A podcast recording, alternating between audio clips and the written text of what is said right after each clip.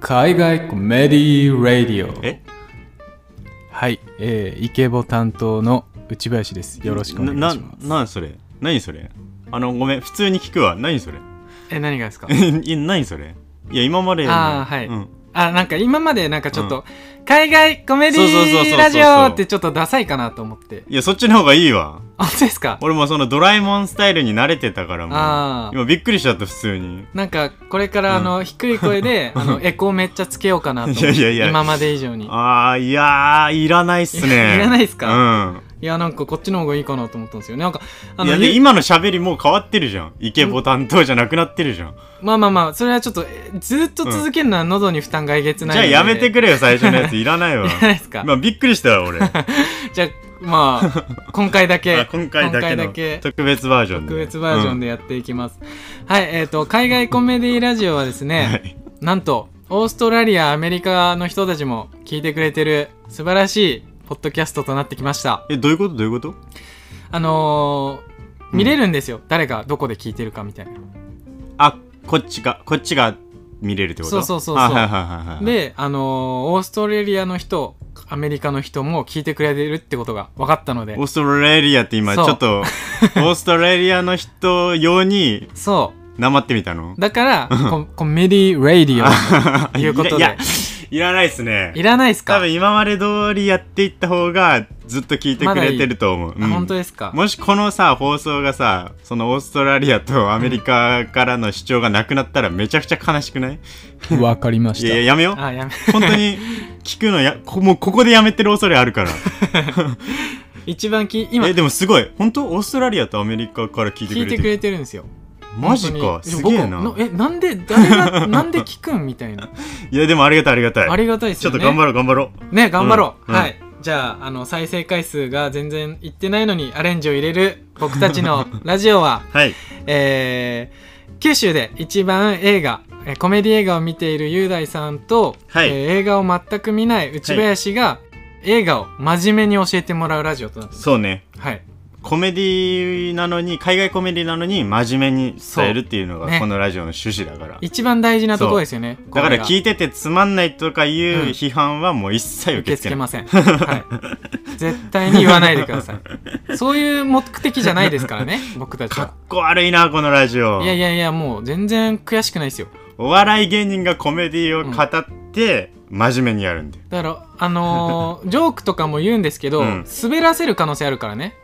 人のジョークを今から披露してそれを滑らせるということは全然大いにやるので大丈夫大丈夫、はいあのハード海ル海外の人のやつを紹介してるから、うんそうそうそう直接怒られることは絶対にない、そうでもオーストラリアとアメリカから見てるけどね、 そうねそうね、はいそこも意識して、はい行っていきましょう、はいえー今回はもうどうすか行っちゃいますあじゃあ行きましょうか OK じゃあ行きます、ではですね今回はうん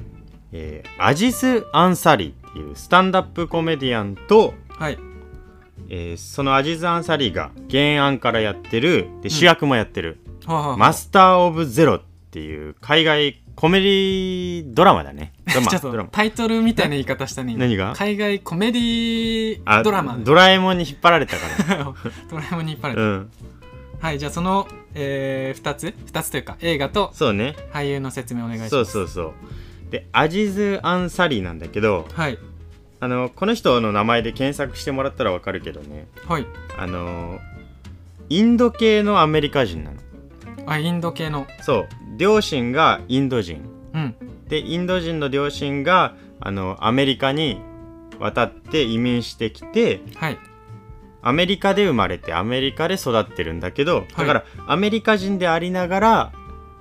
インド系の男なのほうほうほうで顔は完全にインド人なのうね、んでスタンダップコメディアンなんだけどはい今1983年で37歳ほだからなんていうのお笑い芸人として一番なんか脂の乗ってる時期うだと思うんだけうど、ん確かにスタンダップコメディアンとして、あの前、前回だっけなデイブ・シャペルっていう、あの、最高のスタンダップコメディアン。シャペルズショーのそうそうそうそうそう、うんで、そいつ、デイブ・シャペルが、すらもう認めてるおおコメディアンなの。みんなに認められたコメディアンが認めた人というこそとうねそうそうそうそうそうそもううすごい認め合いじゃんどのぐらい人気があるかっていうと、はいあのー内林くん NBA 好きって言ってたじゃんあバスケット好きですよでしょ僕はいマディソンスクエアガーデンは知ってるいや知ってますよ、知ってるでしょ、はいあのニューヨークニックスの本そう拠地そうそうそうそうそうそうあそこってほらそのバスケじゃだけじゃなくてさコンサートとかにも使われるじゃんあ,、あーはいはいはいはいそこでマイク1本うんでし一人喋るよアジス・アンサリの、はいだけのスタンダップコメディアンだからマイク1本で喋るだけのショーで、えっとね観客だから1万人以上入るところでうんもうチケットがすぐ売り切れるような人ほうだからアジー・サンサリーの一人喋りを見るためだけにマリソン・スクエア・ガーデンが満杯になるえちょっと待って1万人入るのをそうそう1万人埋めたってことそうそうそうそうそうマジでし一人喋りよアジー・サンサリーのそれを見るためだいけやに NBA 顔なしやんうそうバスケとかはしなくていいよ巨人巨人確かがに巨人がバスケットボールなんかしなくても一人でいけるやんそう一人で喋るだけですげえインド系の男があの一番凄さが伝わりました今のででしょ マリソン・スクエア・ガーデン満杯っていう、デイブ・シャペルに認められたより、今 あの感動してそっますちの方がすごいと思うすごいですねまあだからマイノリティコメディアンなのね要するにインド系だからえっと少数派の、そうそうそうそうそううんそ人うたそうちのそうそううん、で今までもいたんだけど、はいアジザンサリーはそのマイノリティっていうだけでそのなんていうの珍しい感じでほら日本でもさはい多人種のお笑い芸人っているじゃんあーえっとハーフとかそうそうそうそうそううそうそう黒人だったり白人だったはりいとか、はいはいはいだけどなんかその物珍しさで売れたわけじゃなくってはいいびつ感とかじゃなくて、うん単純にスタンダップコメディの実力がすごいまずおーだから実力で売れてる人なのなるほどそこが斬新なんだけど人種関係なくそうそうそうそうそうそうそうでスタンダップのじゃあ例えばネタとかだとはいそのまあもちろんアジーズ・アンサリーは自分のそのインド系っていうのを生かしたコメディもするんだけど移民の2世って言ったじゃん、はいで両親はめちゃくちゃ苦労したのよおーだって英語もそこまでちゃんと喋れないのにはいアメリカに渡ってきてアメリカンドリームを追った男なんだけど、仕事何されてるんですかあのね医療系の仕事だから、お医者さんはそうそう頭はいいのよあ、はあ、だけどめちゃくちゃ苦労したとやっぱりうーんアメリカで育つのあはでもアジサンサリは関係ないじゃんアメリカで生まれたわけだから、ーもうアメリカ生まれアメリカそう育ちですそもんうねそうそうそうそうだから全然両親のその別にその苦労とかも知らずにう、んもうなんか適当に大学も学部も適当に決めたとそうなんですかそうそうそうそう適当に決めたんですか、うんなんかもう何でもいいからって言って、はいビジネスと生物学を専攻したって言ってるんだけどその人あそうあらアジーズがあアジーズさん、うんだけどよく考えたらビジネスと生物学って何に使えるんだよっていうネタなんだけ ど闇市場で臓器売買でもすんのかっていう 偏見すげえな闇市場で臓器売買をする時しか使えないだろビジネスと生物学が一緒に使えることはっていう全然ない けどねそそんなことないけどねそうそうそうろいろ使い道あるけどだから何にも考えずにやったんだよっていう、まあ、そういうネタをする人なんだけど、はい結構ブラックなネタも突っ込む人で、うん他にもなんかちょっと紹介そうそうそおう願いしますえっとねキャンセルカルチャーって知ってるキャンセルカルチャーってなんですかあのーなんかやらかした芸能人とかのはい作品を見ないっていう、例えば、えあなんかスキャンダルがあっそうそたうそう人そうのえーっとーその人が作品を見なく作なってるる音楽はもう聴かないとはかあ、はあはあはあ、その人が出てるドラマは見ないあなるほどそういうのなるほどキャンセルカルチャーって言うんだけどへえそれに対して、まあ、そういうの流行ってるけどじゃあもしね、はいあのーオサマ・ビンラディンっていう、あのー貿易センタービルにほらテロを起こしたはいあれの主流の犯人首謀ねそうそうそうそうそうそう主流ってそいつビンラディンが、はいもしよあのーじゃあジャズの世界的ミュージシャンだったらみんなどうしてたんだろうねって いす ごいビンラうディンめちゃくちゃブラックでしょブンブラックです ねあのビルが突っ込んだ時に「え犯人はあのオサマ・ビンラディンだぞ」みたいな話になあるけのどみ世たい界な。的有名そうなそうジャそうズミそュうそーうそうジそシャうそンうそしたらどうなるんだろうみたいなまあ聞かないけどね 俺だったらでも世界的ジャズのもうその辺で街から流れててもう自分の身に染みてるようなものをなるほど聞かなくなるっていうのはできるのか果たしてっていうこことに突っ込んだネタなんだけなどんかそういう問題提起みたいなそうそうそとこうろも問題提起をね結構していくんよその社会に対してほう他にも何かありますえっとねピザハットネタっていうのがあるのねピザハットそうピザハッットをね注文したらうんあのピザハットの上に乗ってるトッピングのねペパロニが、ペパロニうん、あのナチスドイツの鍵十字のマークになってたっていうえ見た目がってことそうそううそうそうそうそうそんうだから鍵十字マークみたいになっていたはあはこれは明らかに店員の悪質ないたずらだっあなるほどていうニュースが流れたとほでスタンダップだからお客さんが入ってるじゃんううんでお客さんに向かってあの鍵十字が鍵十字に見えたっていう人はじゃあちょっと拍手してくれってしたらパチパチパチパチパチって何人か拍手出るじゃんはいそしていやそれは考えすぎだっていうやつはちょっと拍手してくれって言ったらまだパチパチパチパチって何人か拍手するじゃん賛否両論そうそうそいろうそうんな意見があいろりんまなす意からね見があるよねっていう、そしたら一人の人を指さして「今そこを拍手した君」って言ってはい「あのどこのニュースで見たか覚えてる?」って言って「ああはいはいはいえー」みたいな顔するんようんうん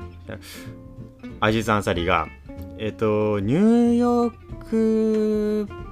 かワシントン・ポストだったかなその辺だったと思うんだけど」って言ったら、うん男の人が「あワシントン・ポストだったと思います」って言ったらうんはい「あそうなんだ」って言って。うん面白いことにねこれ僕の作り話なんだよねっていうはだから嘘ついたって完全な嘘 なのそんな事件ピザハットで起こってないの作り話ってことか完全な作り話を言って、お客さんにリアクションを求めたのねはいで大丈夫大丈夫君に恥をかかせたいわけじゃないんだよって言って、うん今拍手したやつ全員の問題だよって言ってお前ら一体何してんだっていうのなんでそんなことする のだからこれは要するに何を問題提起したいかっていう とあのー SNS 時代になって、んみんなが自分の好き勝手言いたいことをあの世界に発信できる時代じゃんはいはいはい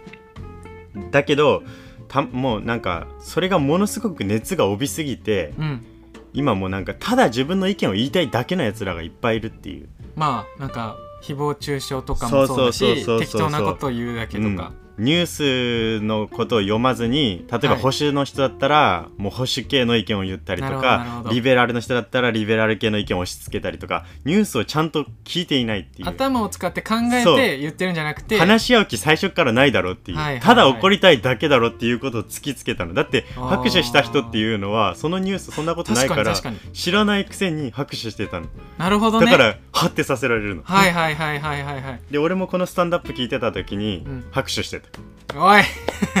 拍手すんいやなーあれは鍵十字に見 えたよ全然知らんニュースを知ったそうそうそう風に知すっんなたよかしてしまうじゃんでもそんななんあかのー情報がないやつって思われたくないから知ったかしちゃうみたいなところうんそういうのにも問題提起をしてそうるそうそうそうそうそうなるほど今言ったビンラディンのやつのもうあのピザハットのやつも、はいめっちゃ面白いオチがつくんよほ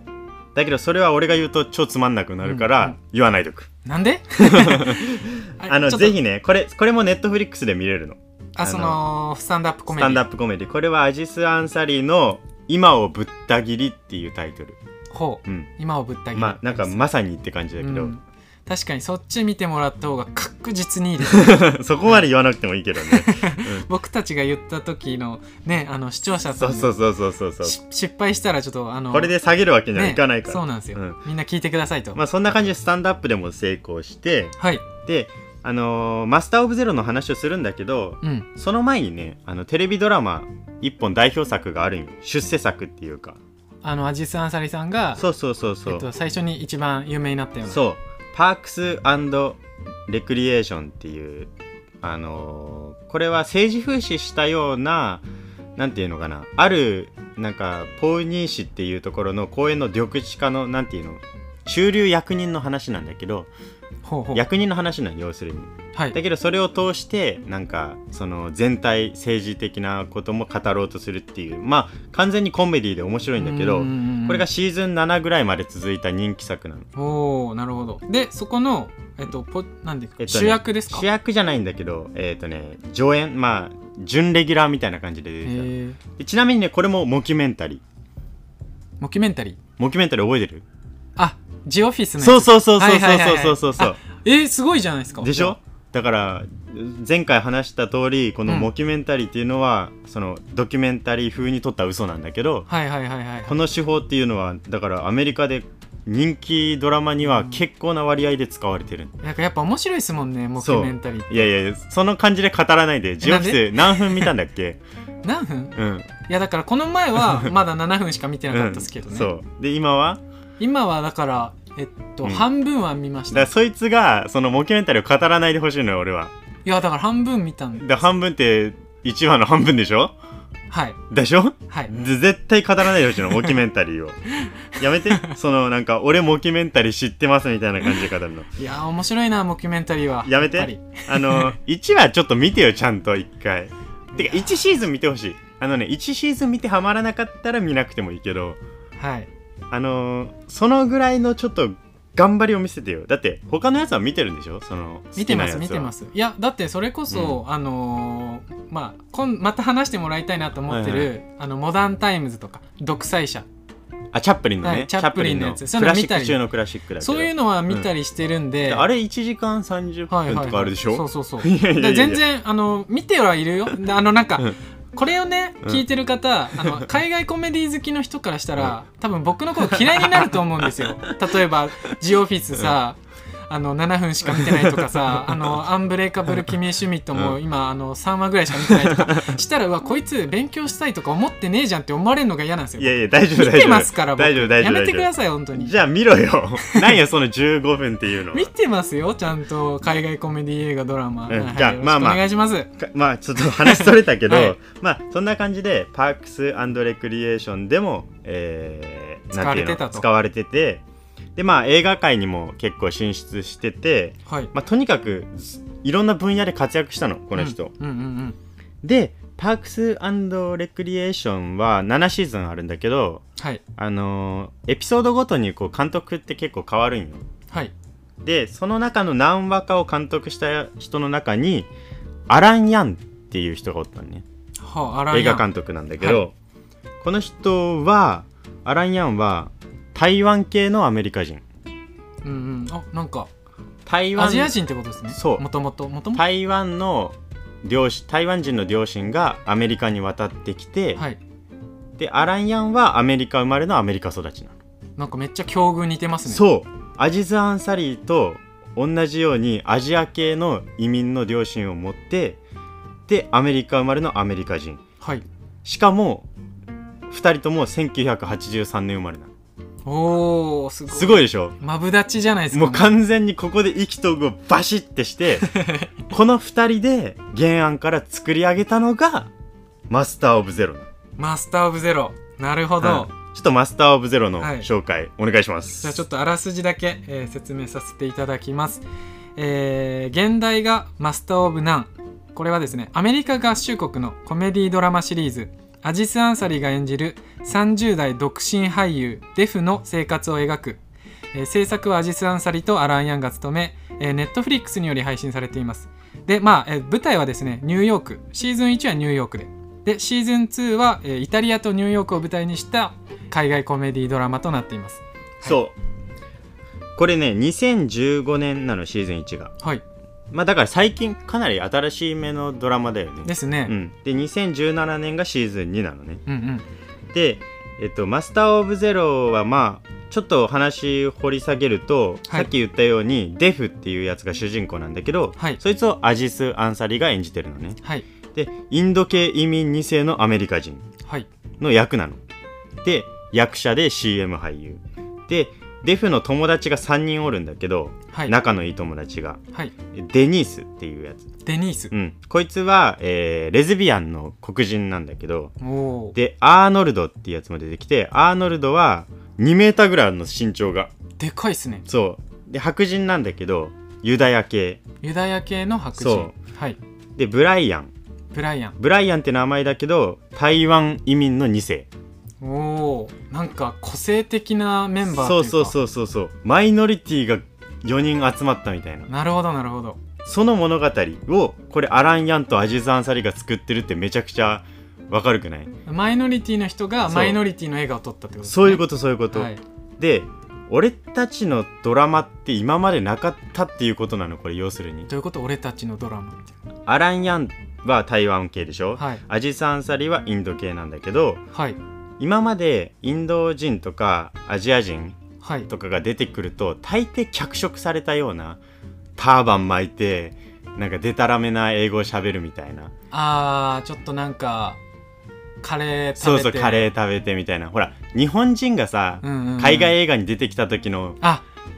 違和感わかるでしょわなんかさ、ちょっとバカにしてんのってそ思ううそぐうらいそうそうそうそう俺らのこと か古くねみたいなそうそうそうちょんまげしてないよしてないよみたいなそんな感じでしょそうなんで刀持ってんのみたはいいはいはない着物なんか誰も着てないよ着てみないよたねいなっていうその今まではそのだから仕方されてた人たちなのね要するになるほどアジア人っていうのはなるほどなるほど黒人とか、えー LGBT の人とかははい、は白人にそのなんていうのひどいことをされたっていううん、あの言ってみればそういうなんか悲劇の歴史があるわけよはいだからそのカウンターとして黒人のコメディアンは多いんだけど、はいアジア人っていうのは何にもされてこなかったような、はい仕方されたような人たちなのね、はいだからそいつらのコメディってないアラン・ヤンとアジス・アンサリはアジア系だうんマスター・オブ・ゼロを作ろうってなってだから、ブライアンは台湾移民の2世だけどこれはアラン・ヤンを踏襲してるのねなあはいはいはいはいだから自分たちの物語を今から作ろうぜって言ってるのリアルなそう自分たちのそうそうそうそうそう現実とか現実とかを描いてる実際にやっぱいるってことですよねそういうえっと、移民のアジア人とかそういうユダヤ系の白人の人とかいっぱいいるけど映画とかあのそドうそうそうそうラマではそうそうそういう人たちがピックアップされてなかったってことですよね。同じニューヨークを舞台にしたはい、あのー俺大好きなんだけど隣のサインフェルドとか、うんフレンズとかうん有名なのいっぱいあるんだけど、はいもう全員主要キャストは白人なのねやっぱりあーもうそういうやってみたらそう確かにそうですね。海外ドラマとかさ、うん見たりしまあ映画とかもそうだけどさ、うんもう白人ばっかりじゃんうんうんうんでもアジア人って実際は5%いるのアメリカのうん。おお。だから3億人ぐらいの中の5%だからかなりの人数いるはずなのはい。だから俺らの物語を作ろうってことで始まったのが「マスター・オブ・ゼロ」なんだけあーなるどほマスター・オブ・ゼロ面白いのがそのデフは完全にアジス・アンサリをその投影してるキャラクターなんだけどどはい投影しすぎだろっていうのがはいあのデフの両親がいるんだけどはいこの「マスター・オブ・ゼロ」の中でねはい。デフのお父さんとお母さんの役をやってるのがアジス・アンサリのお母さんとお父さんなの本人本人が本人が本人役で出てるそのうそうそうそうそうマジかでもさお父さんとお母さん一般人じゃんいわばあー医者だからねそうそうそうそうそう、役者でも何でもないのにはい、であなるほどとアジズ・アンサリーの両親ともなればもう遺伝子レベルであの演技とかうまいのかなとか思うじゃん、まあまあまあまそしたらねあのもうセリフめっちゃ棒読みなのあマジ かよ棒読みなんもうね俺が見てきたドラマの中で一番棒読みなんじゃないかっていうぐらい棒読みなのえ雄大さんと同じぐらいそ大う根そうそうそうそう俺の演技と似てるね多分親近感湧くみたいそうそうそうそうそうそう でもなんかねあのその棒読みだけどドラマのなんか、なんていうのバランスを崩してないっていうところがすごくてなほうどういうことですかそれはなんかめっちゃいろんなさ演技をし合う人たち例えばさ白人のドラマとか見ててもさ、はいお母さんも一流の演技をする人たちがやってるじゃんううううだけど実際の家の家庭って別にそんなことないじゃんであーマスター・オブ・ゼロはリアリティを追求したドラマだから、はいお父さんとお母さんってだって自分のお父さんとお母さんの喋り方とかさ考えたらさ基本棒読みの人たちじゃん一般人確かになだから一般人が一般人をやってるから全然おかしく見えないんよねそこがすごいのあー棒読みだけどリアリティがあるの逆にリアルなんだそうそうそうそうだかそらうそうなんか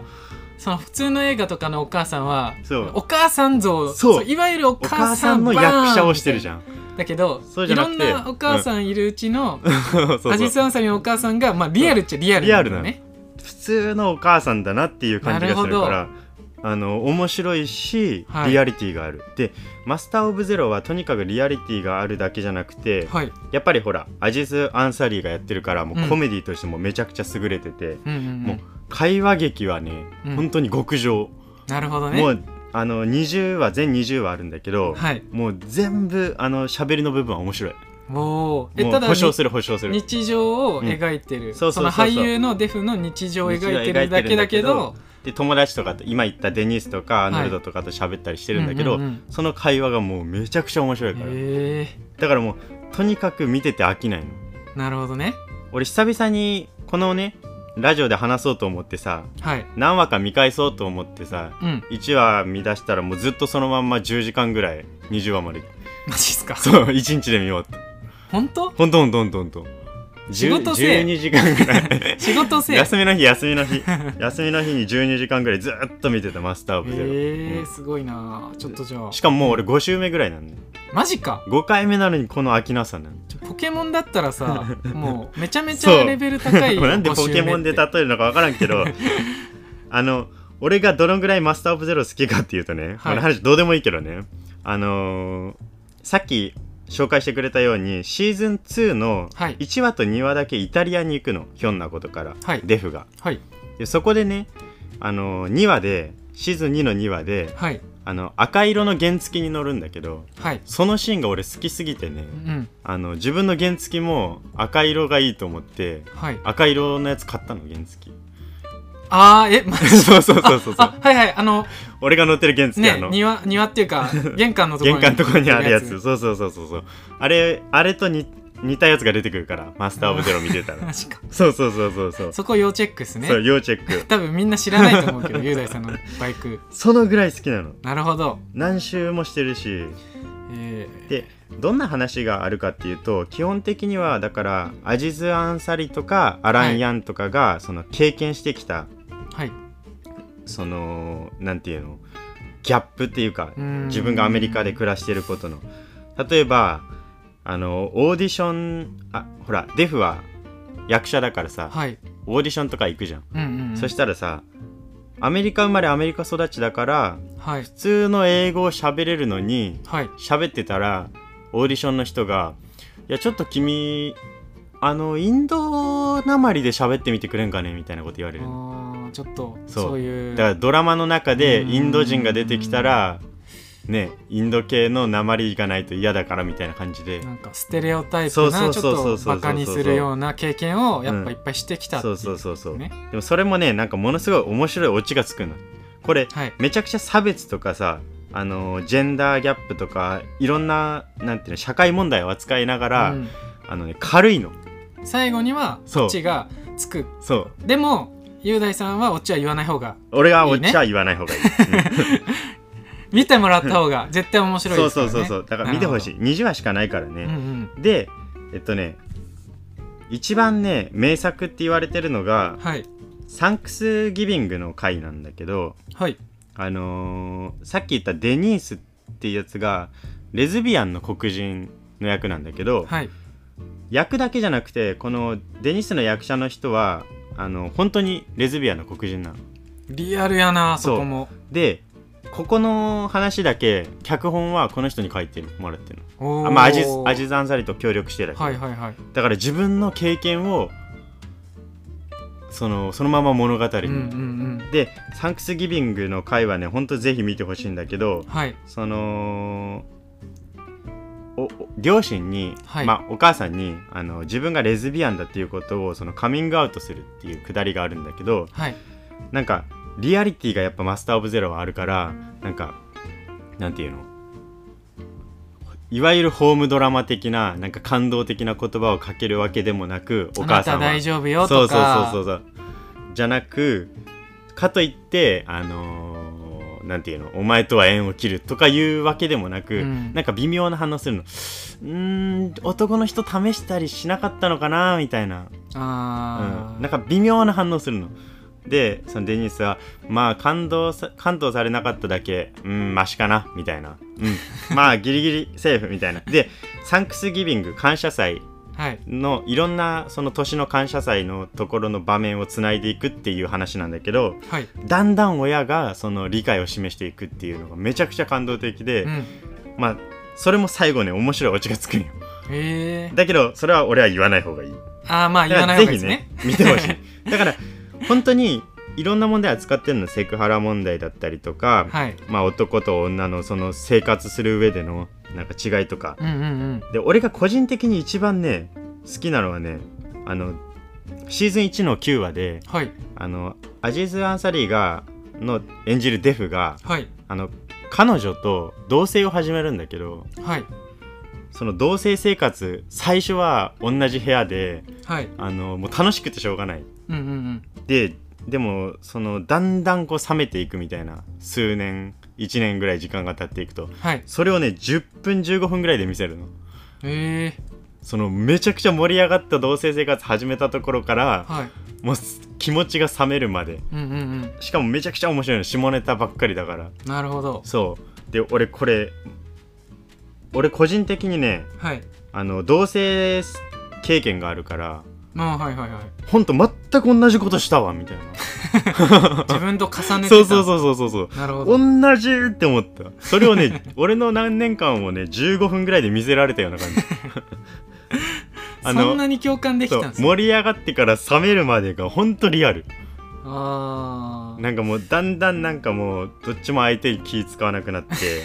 で最終的に出ていったんだけどね俺だのって方そのは雄大さんの同棲生活興味ないっすあそう興味 ないアジス・アンサリーとマスター・オブ・でも一緒緒、一緒同じだったから一緒ってうん、言うだねから今はねあの今俺が話したやつはあのーうん、マスター・オブ・ゼロの内容とも一緒だから問題ないの問題ないんですか、うん了解ですはいまあそんな感じでねシーズン1にめちゃくちゃずっと面白いからぜひ見てほしいんだけどはいシーズン3がねなんか制作開始されたんじゃないかっていう今噂段階が飛んでるでぜひなるほど撮ってほしいんだけどねうんうんうんでアラン・ヤンが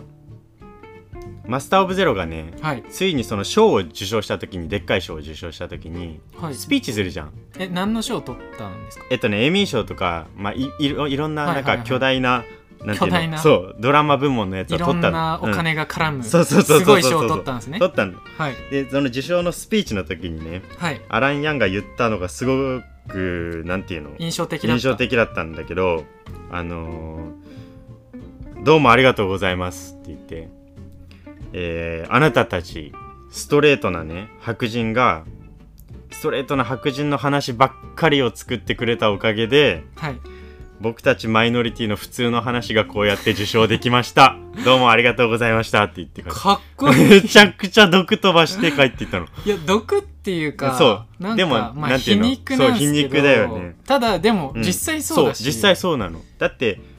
この4人の話って別にそんなに大きなことって起きないの、このドラマ別になんてことないそうそうそうそうリアルですもんねで今まではそのアジア人をキャスティングしてアジア人主役にするとアジア人用のドラマとして見られるからダメとか言われてたんだけどマスター・オブ・ゼロは実力で示したのはい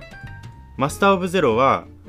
えっと、ロッテントマトっていう、あのー映画レビューサイトがあるんだけど、はいまあ、映画っていうか作品レビューサイトっていうかはいそれの批評家はマックス100%、えその Rotten Tomato いやですいらないいらないいいらないらいらなないいそのオーストラリア意識す るなあ英語の英語ダメですかうん英語英語はあのね難しいよねで も、うん英語はね流す な英語は難しいよねなるほどそのロッテントマトで えっとそうそうそう高い評価ってことですかそうた高い評価受けたの批評家からはいあの100%の人批評家があの、はい高高評価うんうんうんただ重要なのはオーディエンススコアって言って、い実際に見た人のスコアなんだけど、うんこれも90%ぐらいはおーだからめちゃくちゃ高いマスター・オブ・ゼロは白人の人たちも熱気熱狂の中見たのああなるほどこれは面白いぞって言って、うんうんうんでそれってアジス・アンサリーがスタンダップコメディで示した実力と一緒なのなるほどパッと見ただのインド系の、はいあなんか面白いインド人出てきたなって感じで見た見ようと思った人たちうんうんうのん期待を裏切るいい意味で実力で俺の実力でっていうあだからマスター・オブ・ゼロとアジス・アンサリーはね絶対今見てた方がいいー確かになそうなるほどはいえーこのラジオ今回はですね、あーえーとアジス・アンサリと、えーマスター・オブ・ゼロの話をしていただきました、えーどうでしたかえっとね一個ね大事な情報を言い忘れたわえー何それをねちょっと最後にぶっ込みたいんだけどはいあのねアジズ・アンサリーのはいお兄さんの名前がねはいアニスなの兄でアニスってすごくない なんて言えばいいんだよなあ俺びっくりしたわアニスって言ってアニスうん、アニスアニスが兄なんだっていうなんで最後ダジャレ一瞬で締めるんいやこういうことするから、はいほら俺オチが喋らないの正解だったでし そういうょことスタンダップもドラマもオチは喋らない方がいい んだよ今度からオチを喋らないラジオでいい、オチ喋らないで見てくれっていう、ね、見てくれって、ね、そうそうそうそうそうそうなるほどはい僕的にはその、あのまあ本当にリアルなところをついてるんで、他の人種からもそう高評価これがリアルなんだって分かるからそう新鮮だったんだよねとにかく新鮮だし、リアル本当のことだからやっぱみ本当のことはやっぱ人間見ちゃうんだな見っちてゃいううそうそうそうそうだからなんか本当小細工しなくていいかなっていうなんかイケボとか言って声さそうあれなんか変ないらなかったなあーいらなかったあなんな低い声でなんか英語言ったりとかちょっと今度から、うんあの真面目にリアルな 声でやっていきたいと思います。結局自分の反省会 ははいで、えーこのラジオはですね説明欄にお互いの Twitter と Instagram の URL を貼っているのでぜひフォローお願いします、えー毎週金曜日に上げていく予定なのでまたぜひ聞いてくださいということでございまして、えー今回の海外コメディラジオは以上となりますあ間違えました海外コメディいやいらんわあいらないですかうんはい、えーありがとうございましたありがとうございました